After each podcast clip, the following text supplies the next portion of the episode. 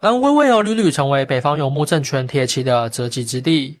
古代历史中，北方游牧民族常常能凭借着其强大的铁骑优势，横扫中原，所向披靡。在冷兵器时代，剽悍的游牧民族骑兵确实是中原地区的噩梦。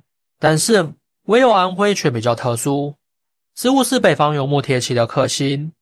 前秦、北魏、金与尔清等北方政权的铁骑，都曾在此处铩羽而返。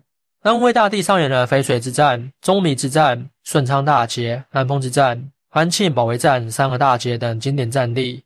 到底是什么原因，北方铁骑屡屡在安徽受挫呢？先来看看几个游牧铁骑折戟的实例。公元三百八十三年，前清君王苻坚已不满足于独霸北方，他突然梦想一统中国，于是他便把剑锋指向了江南的东晋。这年八月。他命芙蓉率二十五万人马为先锋，自己亲率百万大军大举南侵。前清大军一路横扫，直至寿阳附近的淝水西岸。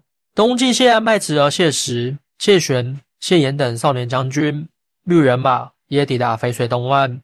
两军在淝水对峙，苻坚自恃强大，认为能速战速决，编排部下却劝降谢石。谢石却从麦氏的话语中。察觉前秦军的外力内人，谢石用离间之计，让人向苻坚建议前进军后撤，东进军渡淝水。两军在西岸一决雌雄。虽然前秦营中有人提醒苻坚，但此时极度自负的苻坚已听不进劝阻，只要趁东晋军半路而击。于是苻坚便命令大军后撤。当前秦军刚一后撤，东晋军迅速渡水突击。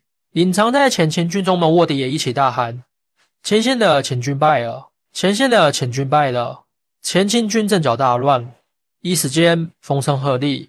看见八公山上的草木，也以为是东晋的伏兵，士兵自相践踏，死伤无数。谢玄、谢岩率领东晋军全力出击，真宗斩了前秦先锋主帅芙蓉，大败前秦军。经此一败，苻坚统一中国的美梦彻底破灭。不仅如此，北方的统一也随之解体，前秦国灭，苻坚也在两年后被姚苌伏杀。公元一千一百四十年，金熙宗完颜旦河东元帅完颜宗弼以收为河南、陕西之地为借口，撕毁与南宋签订的合约，兵分四路，大举攻袭南宋。宗弼亲率主力十余万夺取东京，一路所向披靡，前锋直抵顺昌。南宋新任东京副留守刘琦。率八字军等约两万人，与知府陈规共同坚守顺昌。顺昌位于饮水南岸，刘琦命人在饮水中凿成船只，在顺昌城四周修筑土围，加固城池，增设障碍迎战金军。宗弼亲率精兵十余万进抵饮水北岸，人马毕解。刘琦派人到秦营中散布消息，谎称刘琦是太平边帅之子，只图一乐，不懂战守。宗弼信以为真。将攻城的耳车抛去留下，欲三路人马合围顺昌。中壁所率铁骑号称铁浮屠，金兵斗头铁盔，身着重铠。四至盛夏，金军禁不住顺昌的天气炎热。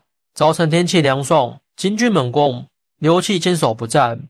午后天气酷热，金兵力疲气衰，刘琦派数百人出西门佯攻，然后以五千精兵潜出南门，攻击金军侧翼，金军大败。公元一千二百三十五年，蒙古大军全面侵宋。两年间，蒙古军的铁蹄踏遍金乡春属。一时间，人们闻听蒙古铁骑侵进的喊。公元一千二百三十七年十月，蒙古军在中王口温不花的率领下，一路攻城略地，铁骑直抵安丰。安丰守将杜杲虽然是文官出身，却胆略过人。对于蒙古人的入侵，杜杲一直高度戒备。他早就着手巩固安丰城防，口温不花，率蒙古军利用炮石机集中轰击安丰城的敌楼。杜广发明了串楼，这种用硬木搭建的临时敌楼，虽不结实，但实用性强，被炮石击毁能立即更换。杜广制造了上千间这样的敌楼，就如同一道移动城墙。蒙古军的炮石炮虽然猛烈，却始终攻不下安丰城楼。蒙古军将安丰城层层包围，想等城中粮绝，让杜杲不战之将。南宋安丰本地名将吕文德不忍安丰城被屠戮，日军起援安丰城。吕文德曾创黑炭军，抵御蒙古铁骑，与蒙古军作战有着丰富的经验。吕文德与杜杲内外夹击，蒙古军仓促应战，伤亡惨重，被迫撤退。安丰大捷，让南宋在两淮战场获得喘息之机，时称淮右以安。安徽为何屡屡成为北方游牧政权铁骑的择击之地？是安徽的地形地貌不利于骑兵发挥优势，还是此地民众的自身勇猛剽悍，亦或是此地名将辈出？有人说，一部三国史就是一部安徽名人史，可其他历史时期又何尝不是如此呢？安徽名将豪弱星辰，像姜子牙、管仲、英布、曹操家族、周瑜、吕蒙、桓温、吕文德。朱元璋麾下的常遇春、徐达、穆英、蓝玉、戚继光、年羹尧、刘铭传、聂士成、丁汝昌，抗战名将冯玉祥、戴安澜、孙立人、卫立煌、方先觉，开国名将更是数不胜数。洪学智、李克农，还有赫赫有名的将军县，甚至到了抗日战争时期，安徽为日寇进犯江南的必经之地。日寇在安徽的北部也没站稳脚跟，所以历史上流传一句话叫。铁打的皖北只活得江南，守江南必守皖北，皖北一破，江南速成不守。欢迎大家一起来讨论，您的支持是我更新的动力。更多精彩内容，请关注伴你听书。